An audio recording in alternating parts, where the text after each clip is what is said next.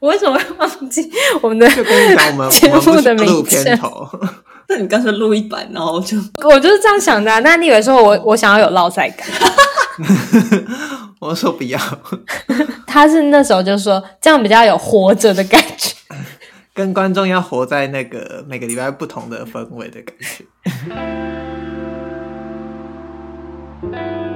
她男朋友有点喜欢开玩笑。我们那时候还在法国，然后还在他们家。我们是晚餐的时候，就是边吃边聊，就还有点想要，就是他们言谈之间很常会聊到像呃 racist，就是种族歧视这种，嗯，就开玩笑，嗯。等下他的玩笑是说，哈哈，你这样又要 racist，对对对对对对，这样。哦，所以不是说哈哈你贫穷这样子，不是，不是，不是，不是，不是，就是就是言谈中，哎，我是认真，我是认真有被这样讲过，就是开玩笑的，度吗？对啊，我是没有觉得不被尊重，因为我就挺，嗯，我们没有那个文化敏感度，不知道，但是他的他应该是说，哈哈，你他妈又要左交喽，这样那种，对对对，有点像这种，就是因为他们两个其实对。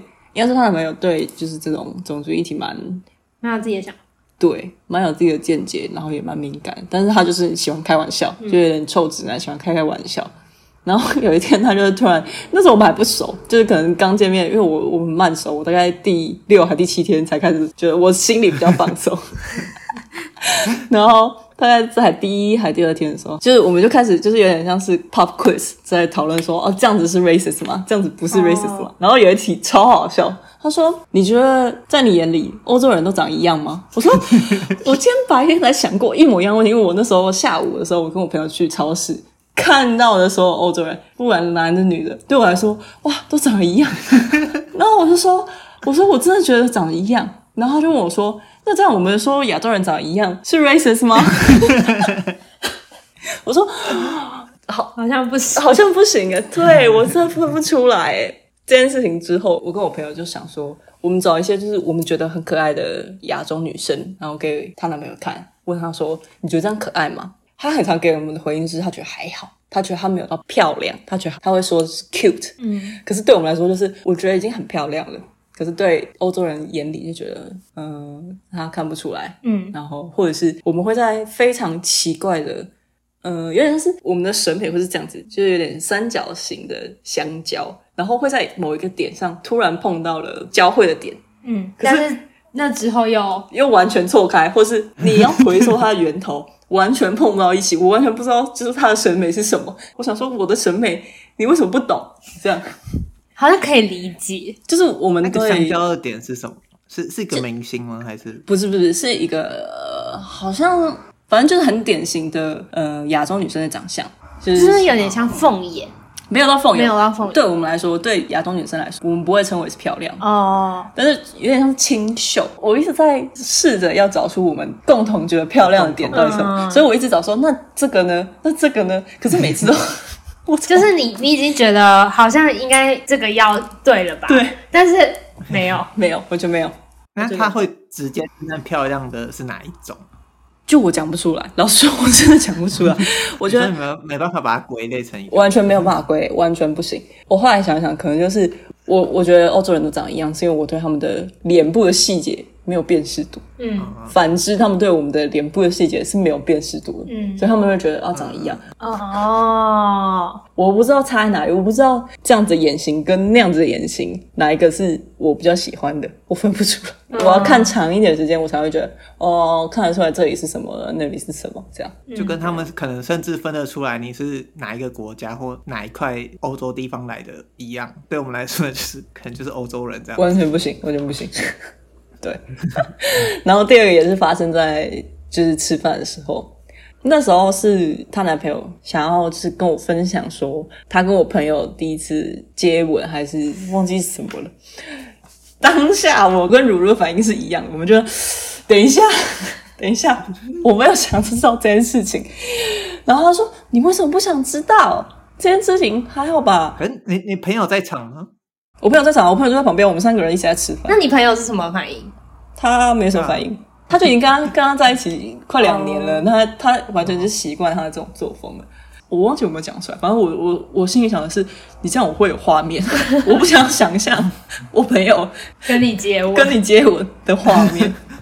我说等一下，先等一下，他说哦，好吧，好吧，那我们聊别的。我说那我们可以聊，就是你的恋爱观，或者你为什么喜欢？对，或是你对感情是怎么想的？这样不是马上接下去啊，但就是有点像是言谈之间，就我对这种就是身体接触比较比较弱嘛，我就想说，那我们来聊一些别的吧。就换他换那个就是西班牙说，等一下，这个我觉得太 personal 了，我觉得我不行啊。你说他们不能聊感情观，但是聊性观可以。他说这个我们要再熟一点，我们才能聊。我没有办法这么快，就是才见面一两天我就跟你聊这个。然后我就觉得，哦，我觉得这个超有趣，文化差异。所以他他跟你讲的那个情境，到底是说他想要跟我分享他们的故事？哦，那的确是，就是至少在我的经验里面是不常见。对啊，呃，在我们的朋友圈的确好像，大家如果在一起就不会特别聊这件事，嗯，不太会直接这样聊，然后大家也会觉得去问，好像是在窥探别人的隐私，没的感觉。除了这个之外，其实啊，因为那时候我在说哦，我第一次吃那个刚刚讲伊比利那个 ham 猪肉的时候，我说我第一次吃好像其实没什么感觉，我觉得没有特别好吃。可是我第二次吃的时候，我觉得就是惊为天人，超好吃的。然后她男朋友就说：“对啊。”就像性一样啊，第一次不会是最好的。然后我说：“等一下，这比喻听起来很有趣啊。”我们刚才聊猪肉，我们刚才聊吃的，你为什么？但是就是对他来说是很自然的啊，就是自然而然。然后他觉得这件事情是自然的，可以这样子言谈中拿出来讲，嗯，然后也不在乎你今天是嗯，不在乎你的身份，这件事情好像就是这么自然。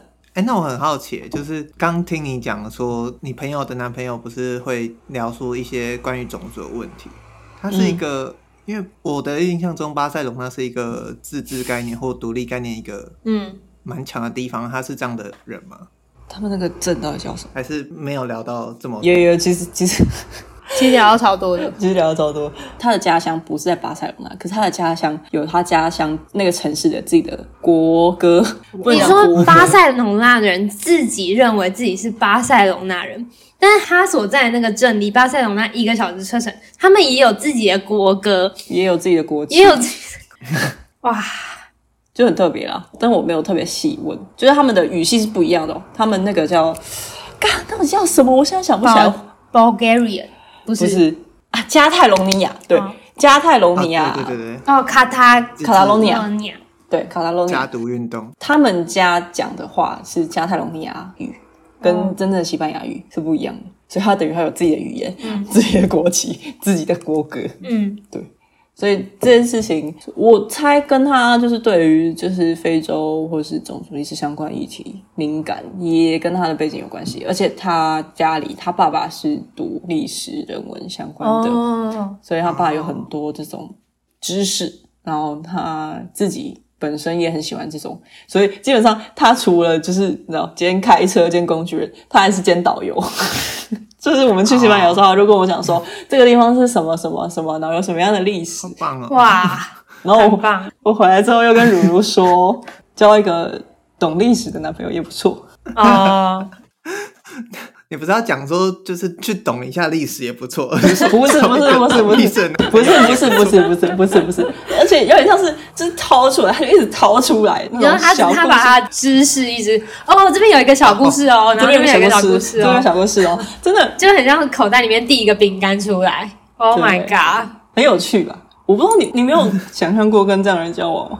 没有，真的没有吗？没有，好像没有吗？比方说，如果你们去一些景点，他可以就是哦，比方说走过这个遗迹，然后他可以跟你讲一些这个遗迹的小故事，你不觉得非 so charming？对啊，没有吗？怎么我为什么在这件事情上跟你有共感？我怎么觉得好像没有？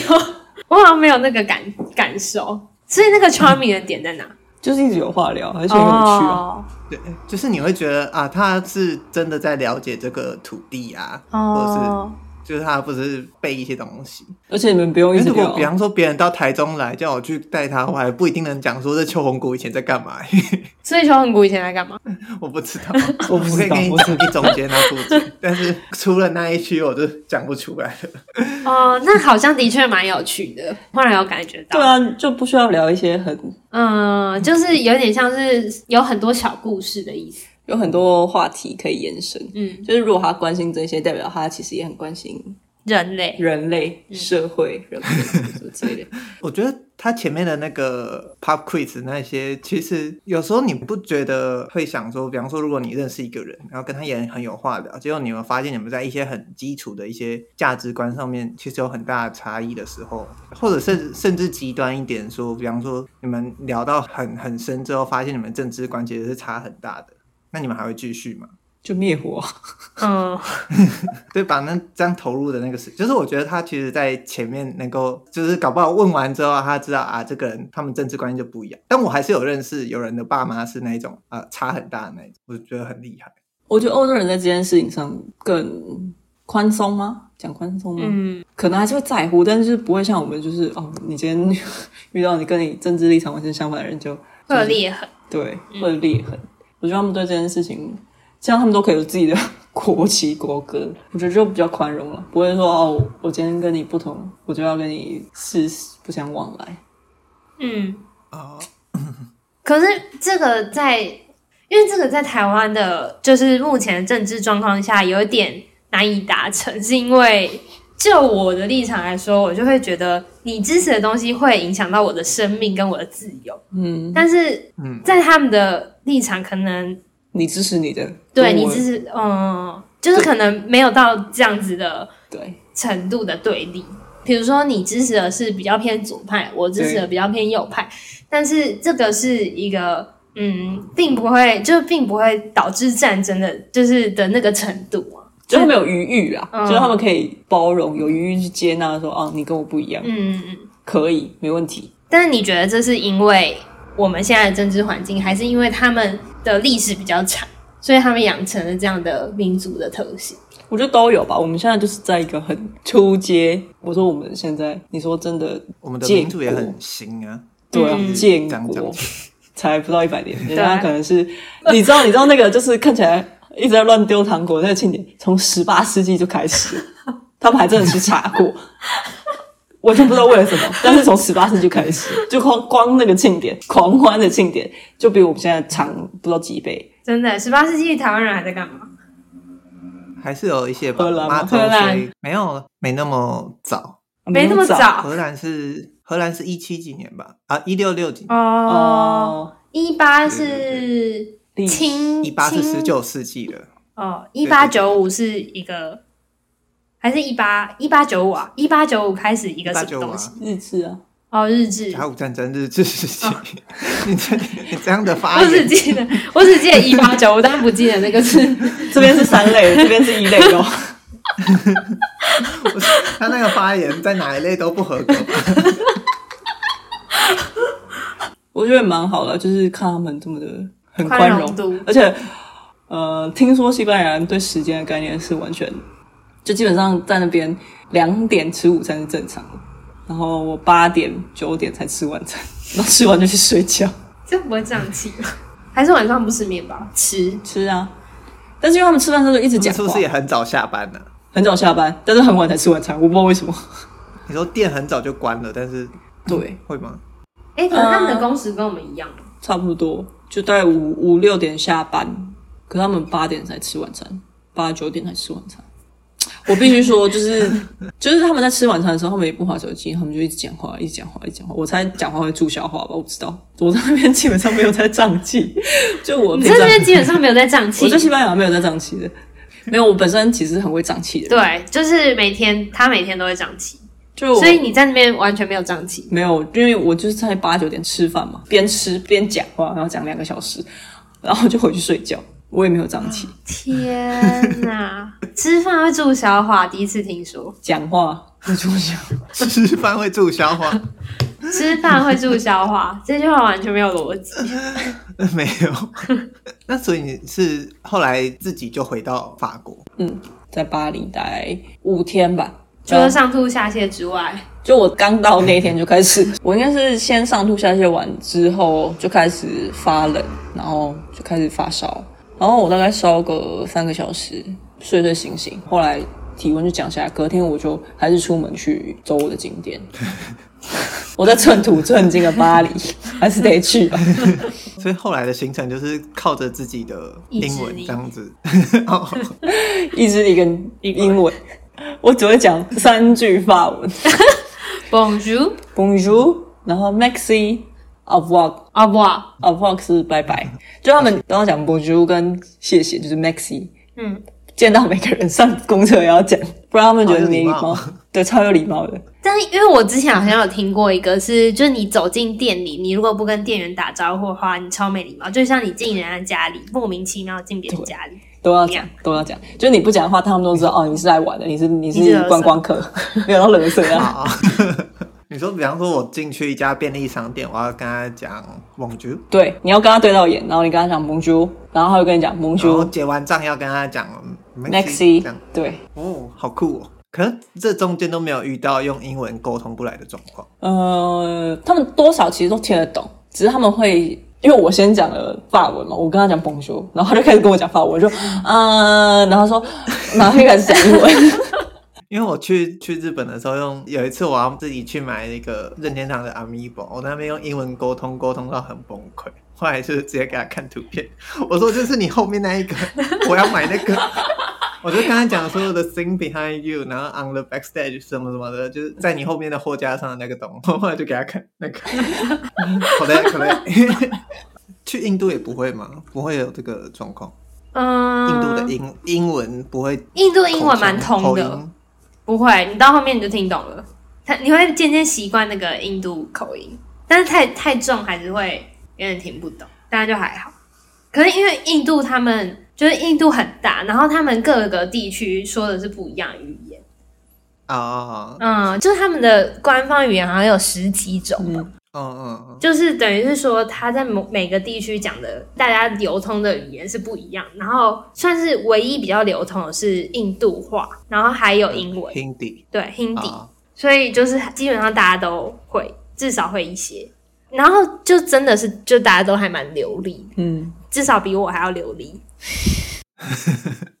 那在巴黎是有夜生活吗？没有，你没有去，完全没有，因为我只有一个人。喂。就是这也是旅行焦虑的一部分。就是我住，我是住 Airbnb，房东是一个嗯四十几岁的女生，然后她家有一只猫。然后我刚到的那一天，她在忙，然后结果我自己东西放一放，我去买东西买晚餐，回来之后刚好遇到他的邻居，然后他就在跟我讲说，今天早上就在我住的地方的正楼上。有三个男生，早上大概大概就是七点到十点，这段就是很早的时间。三个男生去敲了楼上的门，刚好那一家的人只有女女主人一个人在家，然后他不知道为什么帮他开门，就他们就抢劫入室打劫，就在你的正楼上，就在我的正楼上，而且是进去的当天早上。那个那个邻居就跟我讲说，绝对不要开门，就算有人敲门，绝对不要开门，因为楼上是因为他开了门，楼上那个人没事，其实他就是受了很大的惊吓。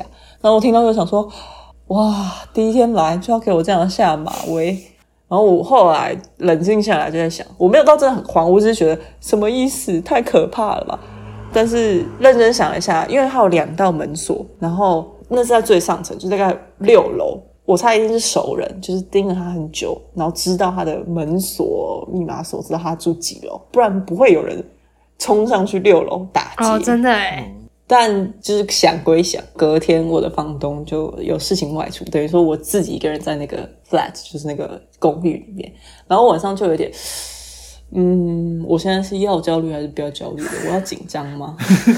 就我的我的脑子那个焦虑脑还是就是还是会上来，但是也没什么事情啊。就是唯一我这一趟也没有被抢啊或什么，因为我很小心，我我真的很小心。我的包包完全就是四处安放，对，没有，我没有四处安放，但是我是一定是先背包包，我一个小侧包，然后再穿大衣，等于说我外面看起来超肿，我超像孕妇，可是我就觉得我不管，我就是要让我的包包被藏在大衣里面，嗯，所以整趟我也没有被偷，然后也没有遇到什么很危险的事。我每天大概太阳下山之前，我就回住宿的地方，我也没有刻意要夜生活或什么的。所以、哦、你没有 Midnight in Paris，没有 Midnight in Paris，在那个情况下听起来是恐怖片的标题。看来他是在骗人，那在骗人。没有，那是那是因为有男生才哦。哦，对当地人来讲，他们晚上都会说，其实真的不要出门。真的蛮危险是市中心吗？还是郊区？蛮市中心的，就是旁边就有地铁站，而且是蛮热门的那一条叫八号地铁线嘛，所以其实蛮热门的。但是还是很可怕，好吧？我还是早点出门，因为它天大概七八点，晚上的行程全部 can 掉，全部 can 掉。我本来也没排，我刚刚一直在想说，这样这样子治安是正常的吗？就是好好超现实。我有问，应该说我不是特别问说为什么治安很差，我是说我我看到很多呃不同颜色的肤色的人种。嗯、我朋友是说，法国过去其实殖民很多地方嘛，嗯，非洲啊、越南也有对不，对。嗯因为我刚去的时候，我还想说，我一个亚洲脸口，我朋友也不在乎，就直接跟我讲中文。然后我那时候出去前还有那个 讲中文会不会怎么样？可是其实没有人在看我们，你知道吗？然后我后来就有点比较安定，然后也开始想，然后我就问他说：“那为什么会有这么多颜色的人？”他说：“应该是因为之前殖民地关系，所以那时候法文他们都会学会了。对于他们来说，在来这边找工作就会变得很容易。嗯，因为法文这个最大的门槛。”过了之后，其实剩下的就没什么了，所以才会真的有很多人走。嗯、然后对他们来说，这个也见怪不怪。哎、欸，你我还没有听你讲罗浮宫。对啊，对啊，对啊，有排队去看很小幅的蒙娜丽莎。我在他的对面，就他对面是罗浮宫最大的一幅画，是那个加纳的婚礼，真的超级大。就是那个蒙娜丽莎在对面，就是小小一幅，大家都在那边看。可是我在加纳的婚礼面前，就是停了很久，因为我觉得。太壮观了，就是其实不止加纳的婚礼，还有那个那叫自由吗？我不知道你有看过。你说那个一个女生自由领导人民，对对对，自由领导人民那一幅也在罗浮宫，然后还有梅杜莎之福，还有那个呃拿破仑加冕约瑟芬那一幅很大幅，嗯，都超级大，然后细节如果你走近一点看，都会觉得。就跟圣家堂其实是差不多的概念，就是一来是哇，这真的是人人类文明的结晶；二来是从那个时候保存到现在，我觉得很了不起。就是它也没有特别把它封在什么真空里面，它就是放在那里，嗯，而且是颜料是画，可以留到现在，我就觉得超级感动。嗯嗯，罗浮宫我看了很多，还有那个米洛的维纳斯，然后还有呃木乃伊。讲到木乃伊有点，因为我那那一段我完全没拍照，因为我觉得哦不行，好不舒服，好可怕。而且因为他们还故意就是仿造金字塔陵墓的动线，就是跟你讲说哦，现在是过了一个门，然后这边是祭典，然后还往下走，所往下走才是那个陵寝的地方，最深处的中心。对，石棺就放在那里，然后我就太可怕了，我就赶快下去哦，我看了一眼，然后就直接上去，是真的很像。林地嘛，嗯，人很多啦，就是虽然寒冷，但是真的真的有冷，真的有冷，我觉得很可怕，心冷心凉，好可怕。没有，是你不觉得骑二兵就是骑那一条隧道的时候都会超冷，是真的物理上超冷，超不敢的。我之前那个以前晚上要，因为骑回正大，有时候晚上会走那个六张犁那边，嗯，是哎、欸、是绕山绕摩阿波那边。哦哦，我知道你那一条，嗯，对，刚骑上去的时候都会觉得，看这里是哪里？越骑越深山的，因为那时候才刚到台北，然后在那边骑车的时候就觉得、嗯、啊，看好可怕，真的很可怕，真的很可怕。二冰是那个吧？那个就是新海隧道，对对对，嗯嗯嗯。但欧洲人都不怕，欧洲人在那边仔细观看。可是它是一个尸体，然后它就是石棺，它也没有打开，它没有打开，它没有打开，但是应该是原本的就在那里。然后后来我看到人面狮身像，我也觉得心情很奇怪，因为它原本是放在陵墓前面的嘛。还有什么？我想一下，还有特别的东西。反正我除了罗浮宫，我还有去奥赛博物馆，还有去剧院。基本上，当然这三个一定会去吧。但实际上去了巴黎，会真的觉得浪漫之都吗？会涌起这个心情？不会，文化之都会吧。但是浪漫应该听刚刚听下来，对啊，你真的逛那个罗浮宫啊，或这些博物馆，你就会觉得哇，这些真的。就你如果不去想说哦，这些可能是他去哪里抢来的，那个夺来的，你但你还是会觉得哦，这些地方这些都是很珍贵的人类文明的遗迹或什么的。啊、嗯，除了除了刚刚讲那些很有名的画之外，它还有那些就是罗浮宫以前是皇宫嘛，它有留下一些原本的装潢，嗯、对，然后还有一些皇宫的珠宝吧什么的都很壮观，就是不只是画作很华丽，连墙壁装潢啊什么都非常的精致啊。我我自己最喜欢的其实是胜利女神，就是雕像，然后没有头、没有手，只有翅膀，然后它的底座看起来像是放在船头的。萨莫色雷斯的胜利女神啊。也有偶尔查到那个 Google，对对对对对，好扯哦！我不知道，我就是特别这个，还有那个加纳的婚礼，我都特别特别喜欢，对，很感动。其实看到自由领导人民，我也觉得很感动。虽然虽然没有特别的，嗯，他本很大吗？不小，但是大的还有很多，就是真的很大啊啊啊！嗯，哦，然后蛮有趣的是，那边也有古埃及的，就是一个展区。他们的墓碑都是彩色的，而且他们的图样都蛮《女神异闻录》里面有这种，而 且而且他们的就是构图都很一致。旁边那个也是他们的神，右边可能就是他们的墓碑的人，哦、上面的象形文字都非常有趣。嗯，然后这这个比我还大，哦、整个墓碑，嗯，色彩还这么鲜艳，对，色彩还这么鲜艳，你真的是如果你亲眼看到，你就会想说哇。这从什么时候到现在，就是什么都没有掉，什么都还留着，真的很赞。嗯，这是罗浮宫，罗浮宫还有很多啦，但我讲不完。我花了四个半小时在逛，然后隔天 再去了奥赛博物馆。奥赛博物馆最有名就是梵谷啊、莫内啊，我记得还有高更的作品都在那边啊，还有那个雷诺瓦。雷诺瓦。哦，范谷，然后梵谷的自画像，范谷的那个自己的房间。自己的房间是那个那个蓝色的那个原作哎，原作哎，看到的时候不会很感动吗？会耶，会很感动哎。对啊，然后还有星光啊，这叫星光吗？还是星星夜星光？星夜星夜，Starry Night 吧。对，然后还有十岁，十岁我有看过原画，好像是在台湾。真的，十岁哎，我也有看过那一次，但它比我想象中的小，很小。嗯嗯。去完奥赛之后，去橘园。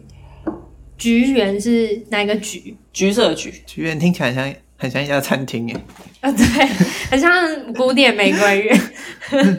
橘园从建筑上就蛮现代的，而且橘园是为了莫内的睡莲而设计的，真的超赞。真的，大家一定要去。就是我刚刚讲的三个，大家一定要去，三个博物馆都要去。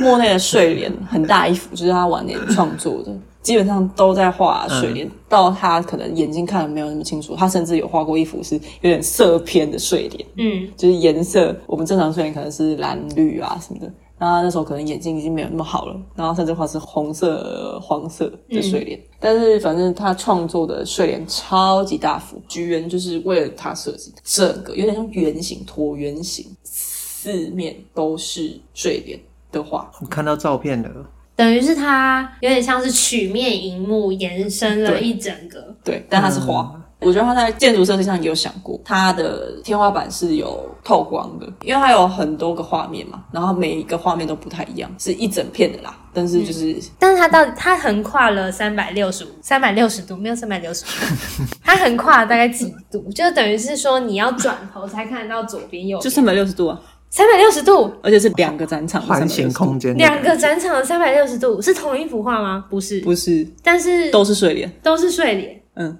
是他那时候就画了那么长，对，我猜应该是。然后他还设计就是有点曲面，所以你坐在里面，我那时候刚好就坐下来就休息，其实 有点累，但是休息。然后头顶上采光，因为随着太阳的移动在变嘛，云的移动在变。然后突然应该是乌云走掉，所以光就洒下来。我觉得那个瞬间，因为像是印象派的作风，如果你真的慢慢就是停在那边看的话，你会觉得就是在流动。嗯，就是他们的画风就会展现出那个流动，虽然它是静止的画。然后那个时候睡莲的感觉也是一样，就是那个随着光影变化的时候，你好像就是真的看到水波纹。然后我觉得。太赞了，所以我就砸大家钱。这边立伟可以看到，我就是这是我应该是买过最贵，因为我去了这么多博物馆，我不可能什么都买嘛。但只有这个我花了钱，我这个这个大概几欧吧，十三欧吧，一张 一张明信片大概就一欧，但我就不行，我一定要买这个。然后后来就把它贴在这里。可是莫内的话，我也曾经看过真集，是真的会驻足，对，就是是真的会觉得可以看很久，对。然后实际上就是你贴上来之后，我很认真就是看了一下，我就是可以理解那个仿佛就仿佛会流动的感觉，嗯嗯。我觉得好像就有一些艺术品，因为我之前在好像北交大吧看那个甘露水。嗯，的时候，甘露水是什么？有一个雕像，黄土水的前阵子一百年的纪念。嗯，然后也是在现场觉得，哦，就近距离看那个感觉是完全不一样。嗯嗯，真的。那你刚刚说花大钱，然后就你说十三欧，我想说，我刚以为是一百三十欧。哎，我很省哎、欸，我我真的很省哎、欸，我大概有一半。这次去花多少钱？八万七。你说含机吗？含机票啊！哦哦，含机票八万七十四天，对啊，赞呢。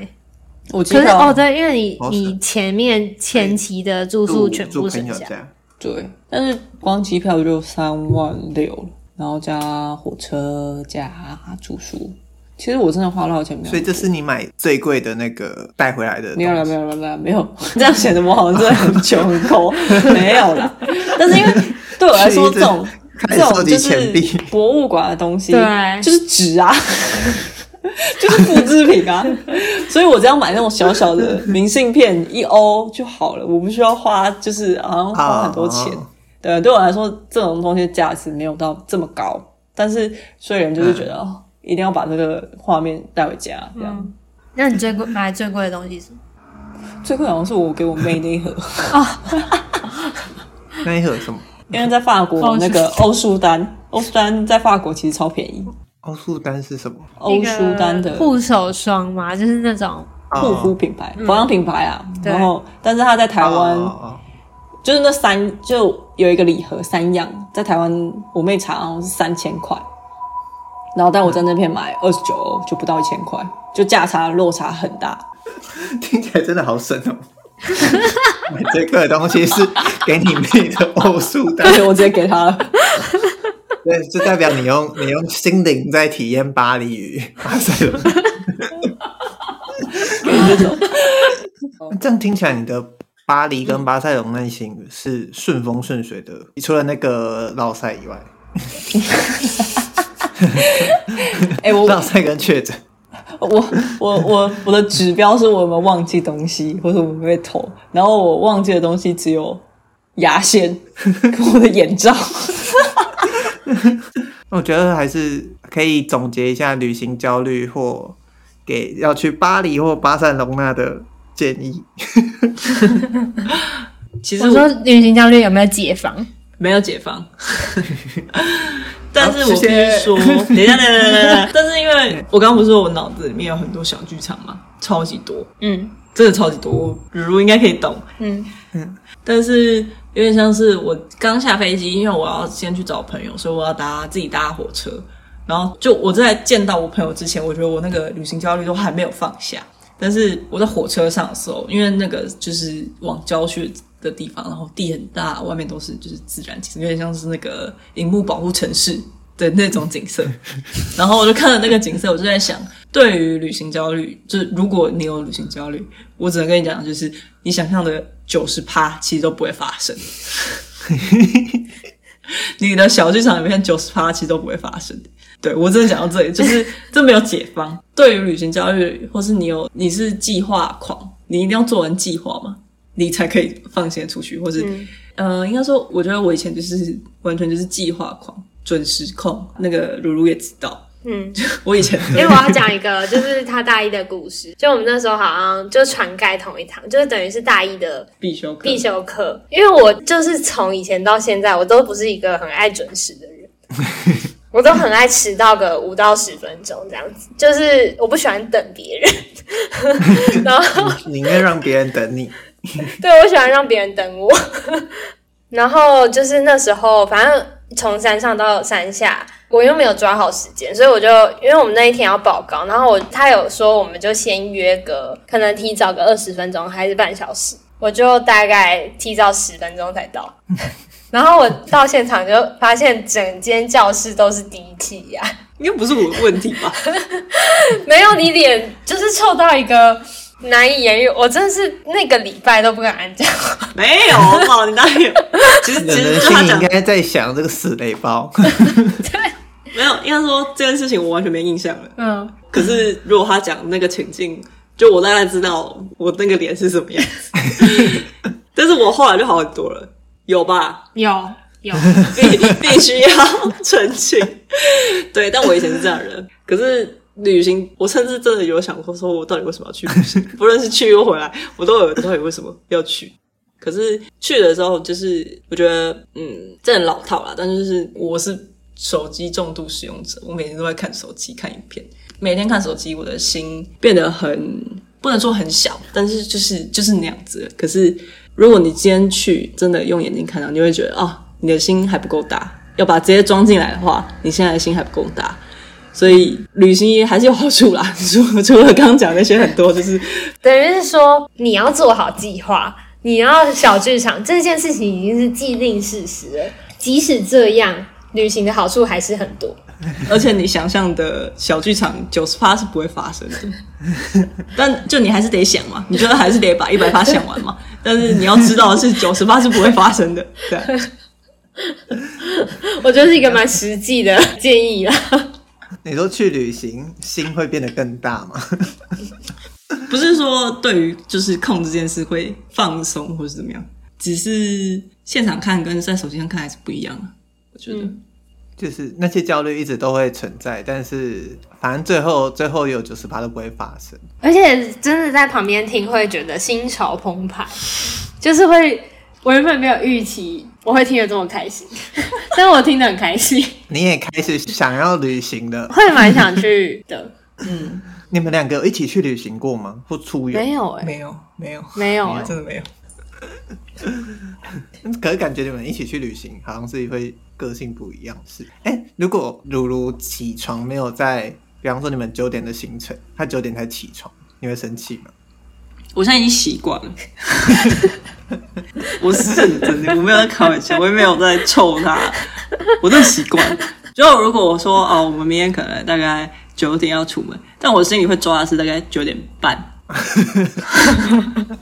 如如学到了，学到了，以后就会到九点半。就是你跟我讲九点，我脑袋自己会转译成九点半。对，啊，我也就是现在会配合转译成啊九点半这样。但我我一定九点就会准备好。我觉得我应该就是九点开始准备。对。啊，你要做结吗？还是放下你心中的大石头？哎，对，放下我心中的大石头。我想说邀室友来应该是一件很很平常的事，就你压力大成。哎、欸，我觉得现在目前这是第三十二集，这大概是我三十二集就是第二紧张的一集。第一紧张的应该是我要主持的第一集。哦，天哪！就是这种紧张程度，好啊。那我觉得云游是就是安全又不用焦虑的一个最好的方法。就是感谢伦伦，让我们云游了欧洲一番。结论是不一样的。有人说你刚刚这样讲，你人到了现场，你真的会觉得那个心不够大。然后你跟人家讲说感谢，让我们云游了一番呐、啊。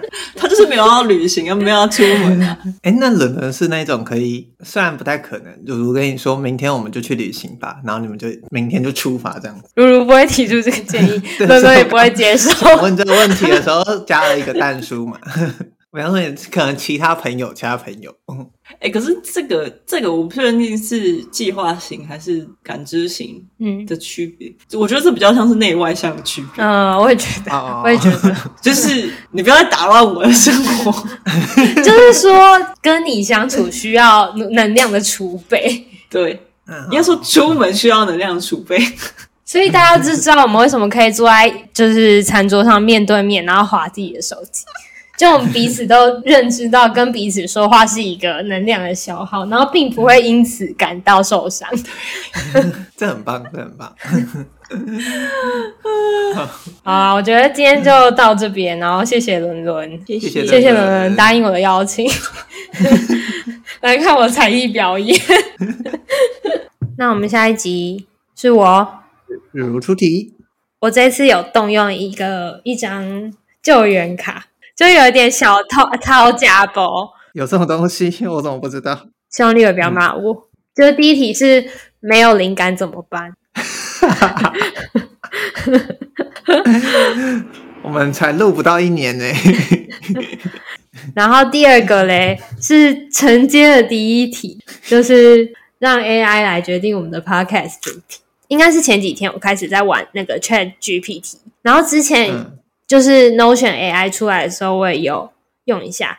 对，我那时候就想说，如果可以让 AI 来帮我发想主题的话，那该有多好。但是实际上使用，觉得就是从简答题，就是我我会问说，那如果我今天是一个生活闲聊类的 podcast 的话，可以帮我想十个 podcast 主题嘛？然后十个基本上都都是一个，就是都是不能用的状态。对对对对对，等于是下礼拜我们用 ChatGPT 或是其他任何形式的 AI，等于是我们去试用这个产品，看它是不是可以产出。实际上可以使用的闲聊主题，下下一集就可以用那个主题来讲一集。所以，我们只要产出一个，我们只要各产出一个就好。等于是这个礼拜我们要聊的是我们怎么使用产出这个题目的这个过程，然后下礼拜就使用那个实际上产出的结果来聊。这样哦，好，就是谢谢大家收听，这边是世界尽头深夜酒馆，我是如如，我是立维。我是伦伦，拜拜，拜拜，拜拜，下礼拜见。